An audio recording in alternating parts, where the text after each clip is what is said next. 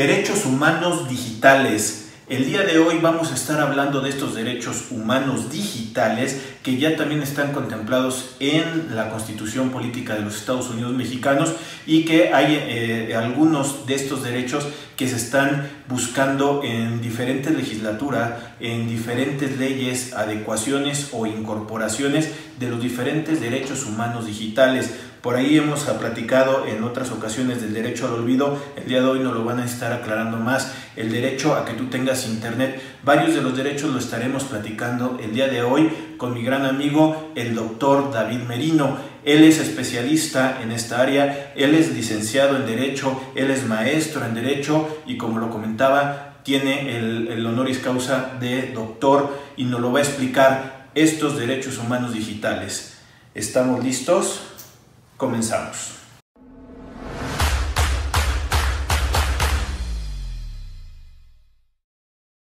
¿Qué tal amigos? ¿Cómo están? Mi nombre es Rodrigo Ramírez y como lo habíamos anticipado el día de hoy vamos a hablar de un super tema. Ese tema que habla de los derechos humanos digitales, que eh, ya estamos en una cuestión de modernidad. Hemos estado hablando mucho tiempo de, de los derechos humanos y ahora se le agrega un término de cuestión de digital.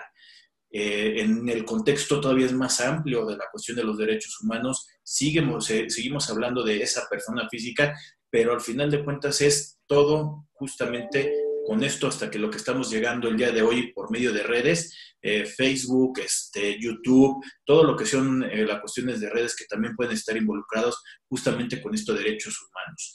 Y el día de hoy tengo un gran amigo, eh, aparte de ser una eh, persona que tiene eh, conocimiento justamente en la cuestión del área, y ahorita lo voy a presentar, me voy a aventar un comercial y decir que es una inspiración de persona, lo he conocido ya realmente algunos años, he aprendido mucho de él profesionalmente, pero sobre todo en una cuestión personal. Es una persona que se tiene que admirar por la persona que es y por lo que ha podido sobresalir y aparte que eh, irradia realmente este, una, una, fraternidad con todas las personas que, que, pueden catalogarse como sus amigos. Él es eh, licenciado en Derecho, tiene conocimientos este, contables, él es eh, maestro en, tema de, de, Derecho y también cuenta con doctorado, justamente en, en, doctorado en tema jurídico, en tema legal y me estoy acercando a él justamente porque tiene el expertise y el conocimiento. Él es el coordinador del YAO, que es del Grupo de Investigación y Opinión y Análisis que ayuda a entregar documentos a la Cámara de Diputados en esta actual legislatura. Y me estoy acercando justamente para hablar de este gran tema que serían los derechos humanos digitales. Él es el doctor David Merino. David, ¿qué tal? ¿Cómo estás? Hola amigo, ¿qué tal? Muy buenas tardes. Gracias por la invitación y sobre todo pues, por el, concepto, ¿no? De verdad que es un, gusto el estar aquí contigo y un saludo a todos los amigos que nos están viendo. No, es, aparte es un privilegio el, tenerte tan ocupado que también este, a veces estás, este, te vemos eh, en la cuestión de varias este, conferencias, estás muy pegado a la cuestión de eh, las diferentes cámaras, senadores y, y de diputados, y al final de cuentas creo que tu labor de, de, esto que estás haciendo de coordinar, aparte de, que te nace por una forma de, querer generar y poder ayudar al país, creo que al final de cuentas también te apasiona y está en ti ese, ese sentimiento de poderlo hacer. Eres representante también de, la ONU en la cuestión de, aquí en México. O sea, eres una persona que te, te has dedicado a estar justamente en la posición donde estás? Bueno, con, con la ONU hemos colaborado en varios proyectos, hemos representado algunas agencias para algunos temas en concreto aquí en México y bueno, pues la idea es siempre colaborar, ¿no? En, el Poder Legislativo, pues ahí estamos también dándole lata a esto de modificar el, el marco legal y bueno, pues el tema digital es algo que me apasiona desde hace tiempo y cuando lo mezclas con el tema jurídico, pues bueno, de estas combinaciones ahí medio, medio interesantes que pueden salir. Ok, pues ahora sí que si me permites, entramos en materia. No sé si me puedes dar un antecedente de qué es esto de los derechos humanos digitales. Sí, claro. Mira, yo lo que te diría, y tomando algunos eh, datos que creo que, son importantes, yo te diría, y hablando específicamente de México, ¿no? Eh, específicamente hablando de México, nosotros podemos ver que 83 millones de personas son usuarios de Internet o somos usuarios de Internet en México, que más o menos es 70% de la población. Estos datos los saqué de la Asociación del Internet, que siempre es este, es importante el saber la fuente, ¿no? De ahí es muy interesante ver que el tiempo promedio de conexión diaria es de 8 horas con 20 minutos y que el monto de operaciones en materia de comercio electrónico, nada más para que, que te des una idea, en el 2018 fue de 396 mil millones de pesos. Es decir, lo digital cada vez cobra más relevancia. Ahora, con el tema este del COVID, pues bueno, obviamente los que no estábamos digitalizados al 100, pues ya lo estamos, porque finalmente pues no nos quedó otra con el home office y las compras en línea y el súper en línea y los pagos también para hacer línea, el fintech, etcétera. Entonces, lo digital cobró más relevancia. Tenemos que recordar también que existen los derechos humanos. Estos derechos humanos que nosotros estamos platicando ahorita se les conoce como derechos humanos de cuarta generación. Estos derechos humanos, y para los que no son abogados, lo que yo les diría es los derechos humanos básicamente según los define la ONU. Son estos derechos inherentes a todos los seres humanos, sin distinción de raza, sexo, nacionalidad, origen étnico, lengua, religión o cualquier otra condición que nos pudiera hacer distintos uno de otros.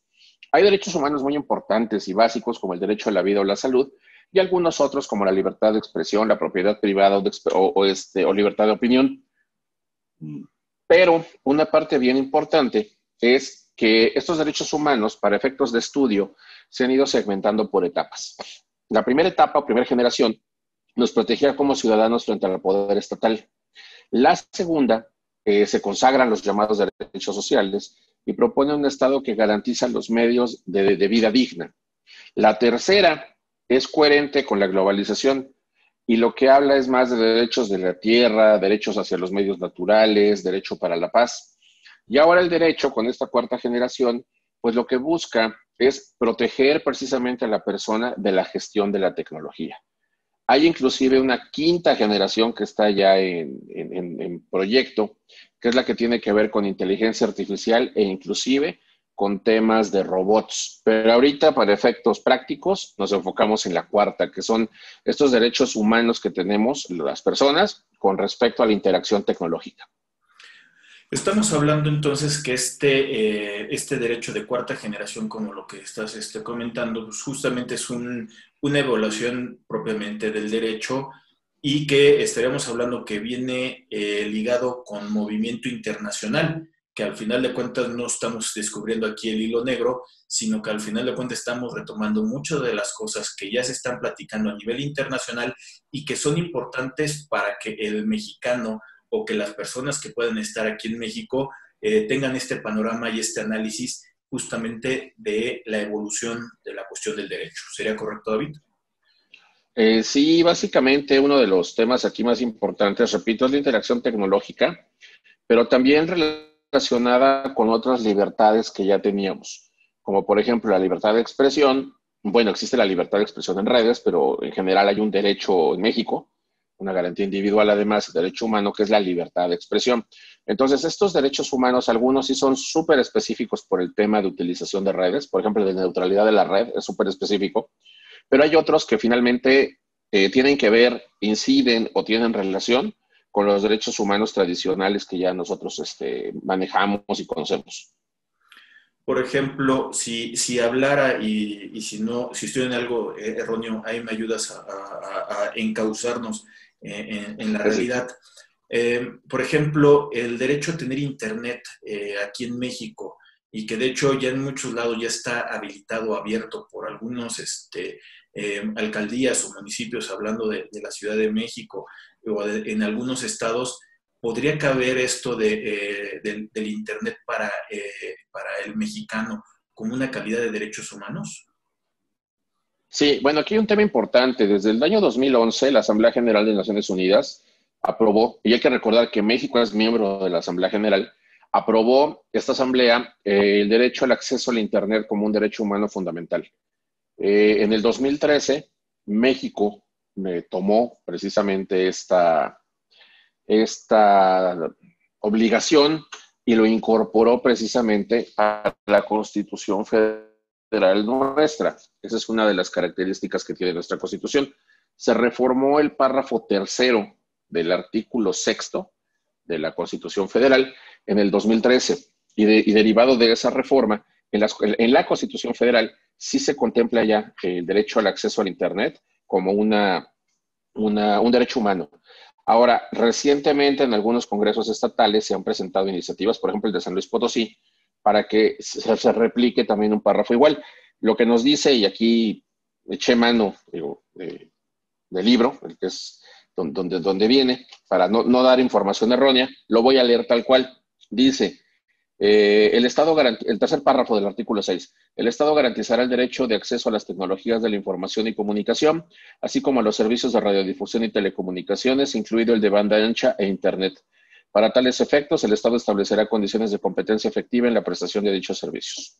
Entonces, ahí está, eh, digamos, ya legislado desde hace varios años el acceso al Internet como un derecho humano en México.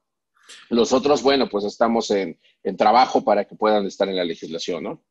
Y, aparte estamos hablando que, o sea, dices, es, ya es un tema constitucional, algo que al final de cuentas todos los mexicanos ya lo podrían este, tener, pero estamos hablando que ya la realidad también es algo diferente, porque hay muchos municipios, hay muchos lugares donde eh, con trabajos este, eh, puede llegar la cuestión del teléfono y ahora que llegue la cuestión del Internet todavía va a ser mucho más, más complicado. Por ahí dice, ¿no? Es más fácil que llegue una, un refresco de color rojo muy famoso o el osito bimbo más famoso también de aquí de México a cualquier localidad que lo que puede llegar a la cuestión del Internet, ¿no? O sea, estamos hablando que este, es complicado, pero sí sería entonces, como dices, un ejemplo de estos derechos humanos digitales ¿Qué otros ejemplos podríamos tener? Bueno, hay varios, hay varios que, de los cuales te, puedo contar, comentar.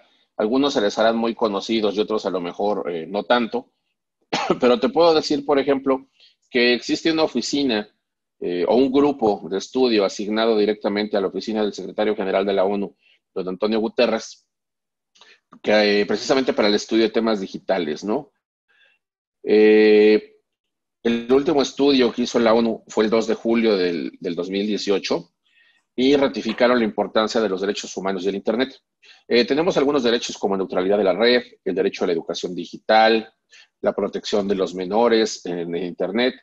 Eh, de eso deriva la ley COPA, ¿no? que ahora es muy conocida, el derecho a la intimidad y uso de dispositivos digitales en el ámbito laboral, el derecho a la desconexión digital, también hablando laboralmente, el de la protección e integridad personal ante la tecnología, eh, la libertad de expresión en la red, la identidad personal digital, la privacidad en el entorno tecnológico, la transparencia y responsabilidad algorítmica por el uso de algoritmos, el derecho a disponer de una última opinión humana ante decisiones de sistemas expertos o de inteligencia artificial, el derecho a igualdad de oportunidades de economía digital, el derecho a garantía de consumidores en el derecho digital, el derecho a propiedad intelectual a la red, el de accesibilidad universal a Internet, el de imparcialidad de la red, el de red segura, el derecho al olvido, el derecho al legado digital y el derecho a la portabilidad. Básicamente esos son ahorita los que, los que tengo así a, la mano. Eh, no creo que haya muchos más, se van a haber ido uno o dos, pero básicamente son estos, ¿no? Y si te das cuenta, pues muchos ya están contemplados en nuestro marco jurídico mexicano y otros, pues bueno, se está trabajando para desarrollarlos. Y bueno, algunos más, pues yo considero que ya están inclusive contemplados en la ley, pero simplemente hay que ajustar dos tuerquitas para que también cubra el, panorama digital. Oye, de los, del conteo que ahorita que está diciendo, o sea, a mí me sorprende que realmente eh, tan desconocido el término de derechos humanos digitales y son un montonal, o sea, independientemente con lo que digas que han podido ser una evolución de los derechos humanos normales, allá nada más una cuestión digital, pero creo que eh, por parte de, por lo menos lo hablo a nivel personal, un desconocimiento de todo lo que pueden caber en la cuestión de los derechos y que muchos hasta los asumimos en una cuestión tan eh, básica o tan normalizada que no te das cuenta, ¿no? Justamente pensaría que eh, uno de los temas es la aprobación, ese, eh, los, este, los contratos inteligentes que pueden ser en redes como el tema de Facebook, que estás autorizando sin tú este, meterte en, realmente en una lectura, estás este, hablando de justamente todos estos derechos digitales. Sí, los derechos digitales son bastantes, se han ido evolucionando. Efectivamente, como te decía, pues algunos nacen eh, o tienen su origen en los derechos humanos tradicionales, algunos otros son súper específicos, pero sí, cada vez, eh, además es muy chistoso porque la interacción diaria que tenemos con la tecnología hace que no nos demos cuenta de varias cosas. Uno, cuánto dependemos ya de la tecnología, es un punto.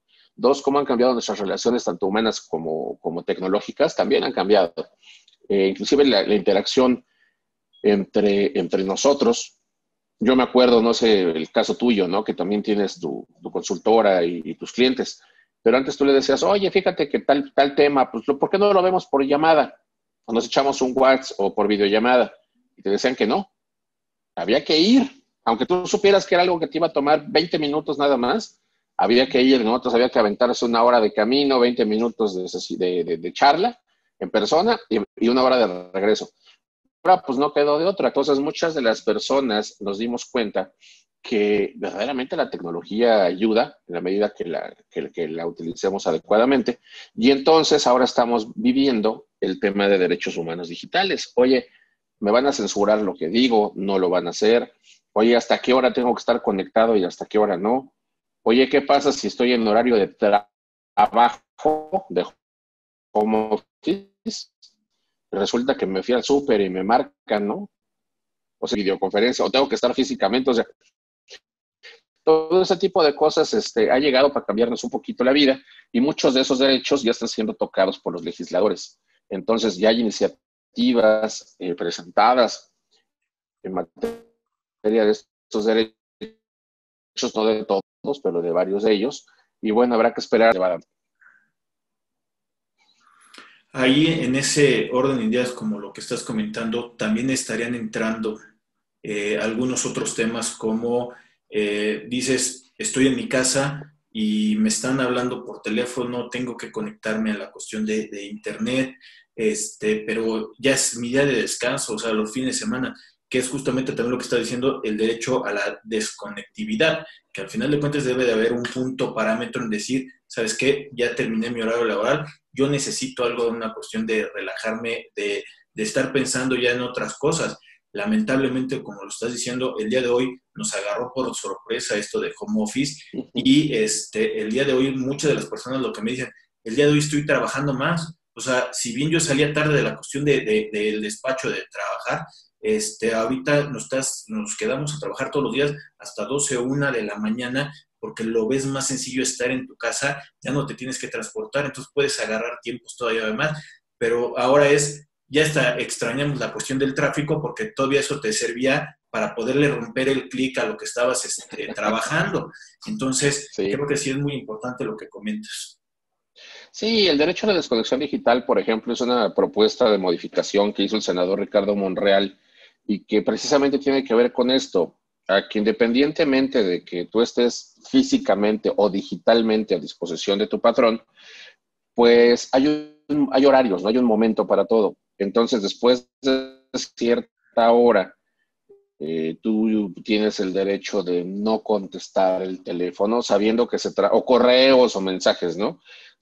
Sabiendo que se trata de, de temas de trabajo eminentemente de tu contrato se establece que tú tienes un turno de, voy a inventar, la gente de seguridad, ¿no? 24 horas y descansas 24, bueno, pues ahí sí a cualquier hora, pero dentro de lo que es tu actividad laboral y tu horario, tienes solamente un tema. Yo tengo que confesar que yo hace unos días platicaba con mi esposa y le decía, oye, yo después de las 10 de la noche ya de plano pongo el, no molestar del teléfono, la, la, pues sí, la función, porque me pasaba también que de repente, pues a ciertas horas, este, eh, me buscaban clientes, eh, inclusive me llegaron a marcar hasta 11 y feria de la noche. Entonces, obviamente, pues es hora en la que tú ya estás con la familia, estás descansando, eh, estás preparándote para el día siguiente, ¿no? Y, tenemos que ver que este tema de, digital o de home office pues finalmente sí llegó para modificar muchos temas, inclusive ese que tú dices. Realmente muchas de las personas ahora trabajan más de lo que trabajaban eh, si estuvieran eh, de forma física en la empresa. Ahora, otro de los que estás comentando y creo que es muy importante y, ya lo he llegado un poquito a, medio a una cuestión con los clientes de ver este, este gran problema es el, derecho al olvido. Este del, de del derecho que comentas, eh, creo que hay un ejemplo muy claro con las operaciones simuladas y la forma en que lo está llevando la autoridad del 69 que eh, no solamente es este caso, porque pueden ser muchísimos casos con el tema de pensiones alimenticias, pueden ser eh, un montonal de cosas que podrían estar sucediendo y el derecho al olvido, el que el día de hoy te estén eh, saliendo en una cuestión de, redes y que realmente tú cómo hacer para quitarte de lo que están en redes y que al final de cuentas no quieres que esté ahí. Sí, ese es un tema que a mí me, me gusta Digo, debo confesarte que inclusive tengo publicado un, ensayo en, uno de los compendios de la Academia Mexicana de Derecho Fiscal eh, del, año pasado, precisamente el del 2019. Eh, se publicó un ensayo mío que se llama El derecho al olvido como derecho humano de los contribuyentes en materia de impuestos digitales. Y precisamente tocamos ese punto, es decir, eh, si algún contribuyente el que sea, aparece en la lista, voy a inventar, de 69, de dos IFOs, tiene dos opciones, ¿no? Una, no hacer nada, y dos, pues llevar el proceso para desvirtuar lo que ahí se, se presume. Algunos lo han logrado, porque luego me dicen, es que eso es muy complicado. Sí, pero algunos lo han logrado, o sea, no es imposible. Ahora, ¿qué pasa si tú le ganas al SAT y demuestras que eso no era cierto? Lo correcto sería que te borren del listado que te bajen totalmente, o sea, como si nunca hubieras eh, estado arriba, aparecido ahí.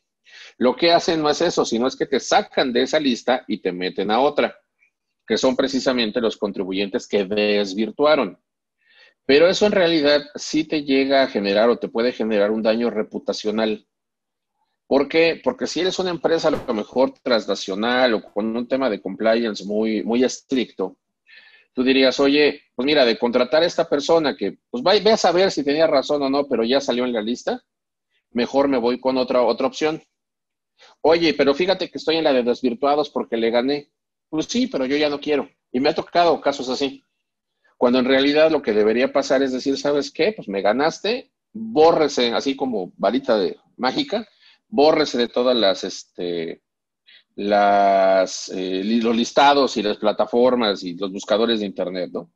Entonces, yo creo que finalmente sí es un tema bien importante que las autoridades deberán de considerar en su momento con el tema del, derecho al olvido. Es, algo que, que, además, como te decía, son cosas que ya estamos viviendo día a día y que a lo mejor no tenemos muy claro de que eso se trata de un derecho humano digital, porque pues, no somos tan técnicos todos en esa, en esa parte pero sí sabemos que hay un tema que se tiene que arreglar y bueno, en este caso técnicamente pues, los amigos ya sabrán que se trata del derecho al olvido.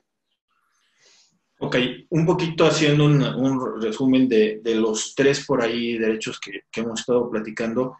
Cada uno tiene su diferente tiempo, cada uno tiene su diferente normatividad local o, o generada este, en una cuestión reglamentaria de diferentes cosas o sea, de, los, de todo el listado que, que, dijiste, estamos hablando que también cada uno trae su propio paso y hay que analizarlo y hay que ir de, eh, profundizando cada uno de los temas, que por obvias razones, por la cuestión de la transmisión de esta eh, entrevista, pues obviamente no nos va a alcanzar a, dar todos y que estamos hablando, en mi punto de vista, creo que de los más importantes porque son de los que pueden ser un poquito más comunes o frecuentes.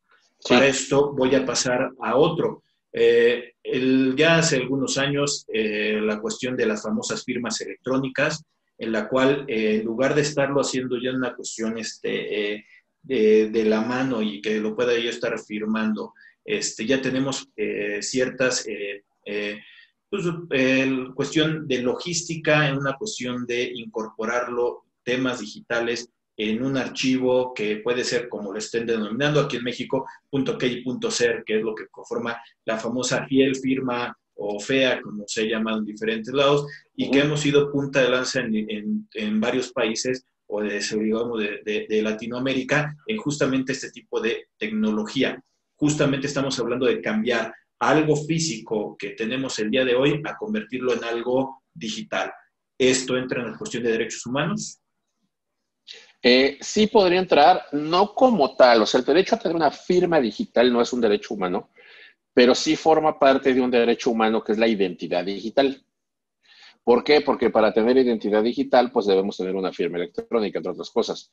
Eh, no es obligatorio, pero es muy recomendable. Ahora, hay que distinguir entre identidad e identificación. Es diferente. La identidad la tenemos por el hecho de ser personas. Es uno de los derechos. Por eso nos dan un acta de nacimiento. Y por eso después todos tenemos CURP. estoy hablando ya de México, ¿no? En otros países pues tienen su cédula de identidad. Pero también es importante ver que la identificación es una forma en la cual yo manifiesto, expreso y demuestro ante terceros mi identidad, porque demuestro que yo soy yo.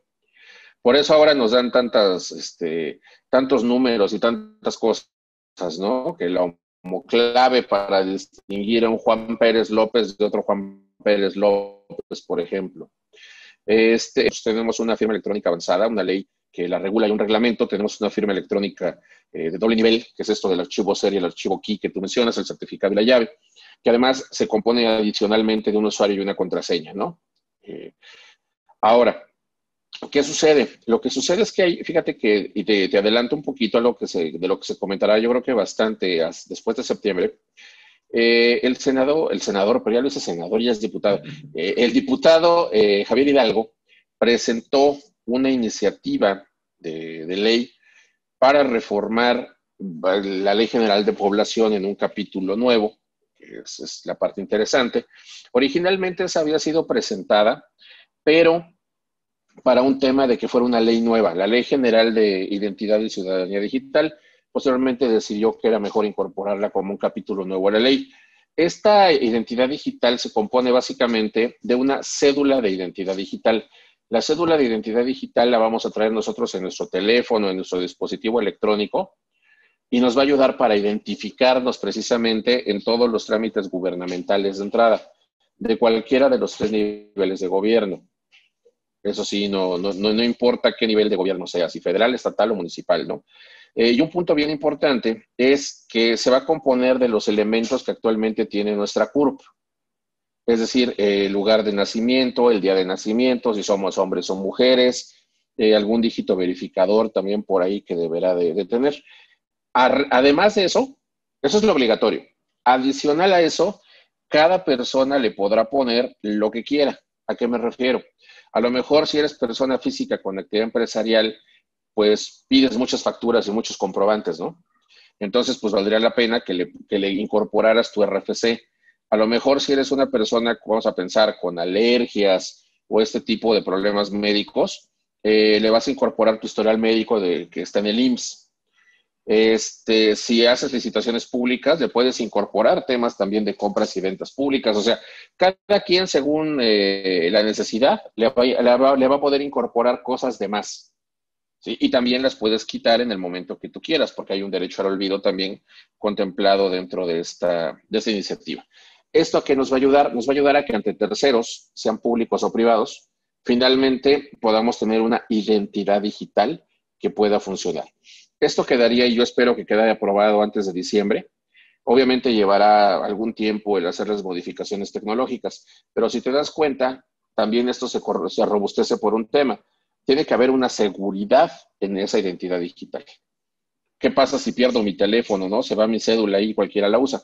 Obviamente hay candados, certificados de doble nivel, esos temas de seguridad de dos pasos, que es que te llega un código a tu teléfono, o a un correo, ¿no? Todo eso se tiene que ir haciendo. Pero una característica bien importante es la firma electrónica. En muchos de los temas ya tienes no nada más que identificarte con la cédula digital, tienes que poner tu, firma electrónica. Entonces es un, es un, doble sistema de seguridad, porque finalmente la firma, como te decía, pues forma parte eminentemente del tema de la identidad digital.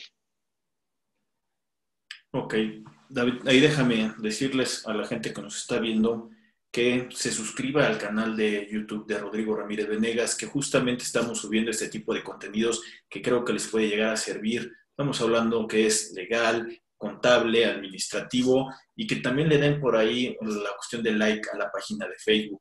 Créanme que eh, lo que estamos buscando es generar una comunidad de conocimiento que te ayude justamente en tu día a día y, como lo dije hace ratito, tal vez no es una cuestión de profundizar, pero sí es un poco de compartir y que sepas qué es en lo que se tiene que investigar o qué es lo que tienes que tener tú para poder, este, eh, pues ahora sí que de acuerdo a tus propias necesidades, el poderte involucrar en la cuestión de los temas. Como el día de hoy que tenemos al doctor David Merino, especialista en lo que se está platicando ahorita de todo lo que sería lo que es el derecho digital. Oye, David, este, por ahí vi que me estabas mostrando un libro, pues, avéndate el comercial de una vez, que está, el, va, va para su tercera edición. Sí, fíjate que estamos contentos. Sacamos este que es Introducción al Derecho Tecnológico hace ya par de años. Eh, ha ido despacito porque ha sido una edición, pues un poco le llaman edición de autor, ¿no? O sea, básicamente es cuando tú lo sacas y tú lo, tú lo haces. Eh, está ahorita en revisión editorial, porque obviamente hubo algunos cambios legislativos y hay que ponerlo al día. Pero tenemos también por ahí una oferta. No sabemos si se vaya a concretar, nosotros esperamos que sí. Eh, y una editorial, lo, comento, es de Thomson Reuters, para poder ver este libro y el nuevo, que propiamente ya está en corrección de estilo, que es el de Introducción a los Derechos Humanos Digitales también.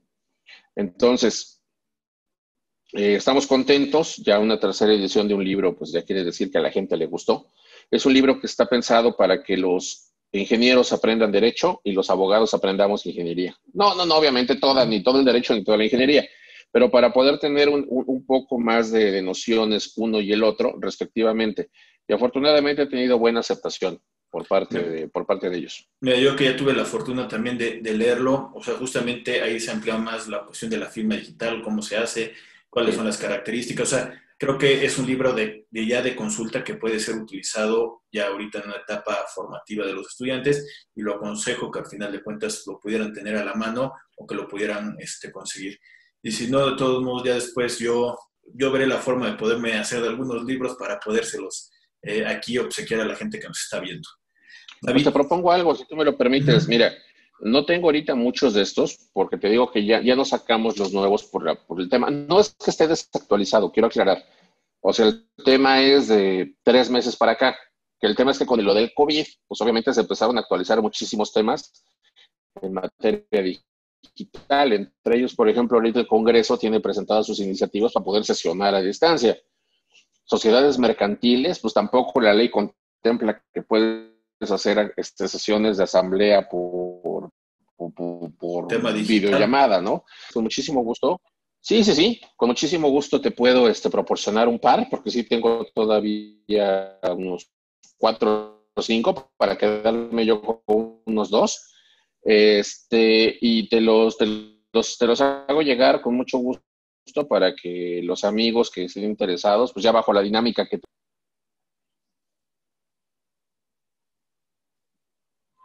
¿Te parece bien? Sí, me parece eh, muy bien. Muchas gracias, Estaris, por, por este, esta aportación que estás haciendo. Y tú que, que nos dijeras también algún otro, este, pues ahora sí que eh, eh, derecho humano digital que creas que es importante mencionarlo el día de hoy.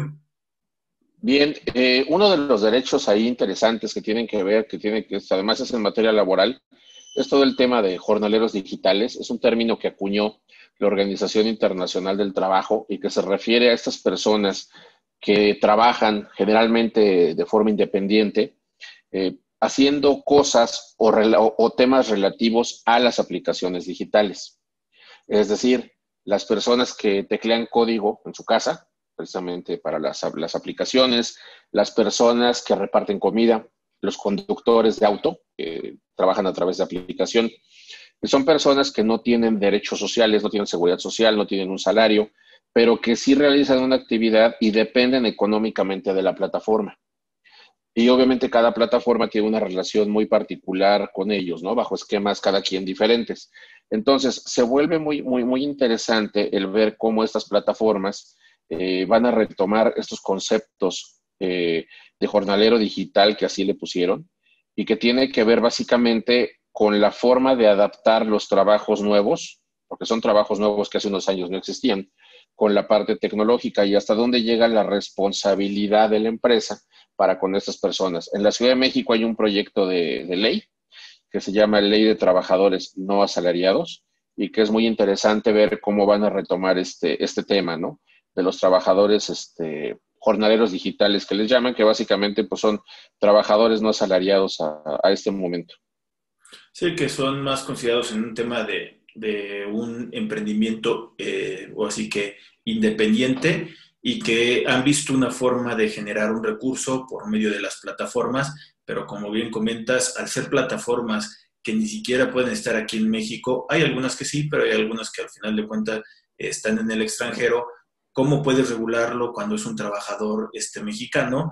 Que puede ser con una cuestión, eh, entre comillas, muchas veces por honorarios, que al final de cuentas realmente no es un tema de honorario, porque hay una subordinación, es identificarlo y al final de cuentas que tienen ellos su, su, derecho y qué bueno que realmente se está haciendo, porque yo pues, creo que es muy sabido por todos que en el caso de, de los taxis por medio de aplicación, el dueño del vehículo a veces no lo es el que lo trabaja, sino el que lo trabaja es una persona que es el chofer y al final de cuentas se están generando vínculos de subordinación aparte de la propia plataforma. Entonces creo que sí es muy importante que esos nuevos trabajos, como lo estás comentando, se empiecen a regularizar en una cuestión de la ley y que los pueda contemplar porque muchos de nosotros vamos a terminar este, llegando a este tipo de plataformas sobre que eh, para los que lleguen a ver por ahí este, ciertos canales de televisión, estamos hablando que hay muchas aplicaciones que ya el día de hoy pueden estar prestando un servicio y al final de cuentas deberían de estar eh, regulados justamente por estos nuevos trabajos. Sí, sí, sí, sí. Eh, vienen cosas muy interesantes, tanto a nivel tecnología como a nivel jurídico. Obviamente dentro del tema de impuestos, pues habrá que estar muy al, muy al tanto. Recordemos que los impuestos digitales que ahorita se tienen, realmente para mí lo único que sí es digital es el IVA y con sus asegúnes, porque pues el IVA ya existía, ¿no? Pues el IVA por prestación de servicios. Eh, realmente el impuesto digital por tradición es, que es este impuesto directo que se tendría que poner a la ganancia o utilidad eh, o ingreso, dependiendo cómo lo queramos ver, que pueda tener una plataforma. Ese no se ha implementado en México todavía. Eh, el que se tiene es una retención a los terceros que trabajan para ellos, pero es una cosa diferente. Entonces habrá que estar también atento, ver cómo, cómo va evolucionando esto. Y bueno, pues yo siempre estoy aquí a las órdenes para, para poder platicar contigo y con, con, los amigos con muchísimo gusto, ¿no? Pues yo creo que sí te voy a estar eh, buscando en otras oportunidades porque hay muchos temas todavía que creo que nos podías dar una, este, una pauta y que también por la cuestión de los tiempos, bueno, no, no alcanza a veces para poderlos platicar. Eh, este, lo que le vuelvo a decir a la gente que nos está viendo, los invito a que se suscriban al canal de Rodrigo Ramírez Venegas y que le den like a la página de Facebook. También que nos sugieran temas en los comentarios y nosotros traemos expertos, eh, gente que realmente sabe de la cuestión del tema, como el día de hoy que nos acompañó mi gran amigo, este, el doctor David eh, Medino. Muchas gracias, este David. Muchísimas gracias, estoy a las órdenes de todos y que ha sido un gusto el que me hayas invitado a platicar contigo aquí en tu programa. Bueno, desde la distancia te mando un fuerte abrazo a esta tía, a tu esposa, a tu niña, que todo esté bien. Y como lo dije, eres una persona que, que inspira y muchas gracias eh, por haberme aceptado la cuestión de la, de, la invitación. Estamos. Al contrario, estoy para servirles. Un abrazo. Estamos en contacto. Saludos. Bye.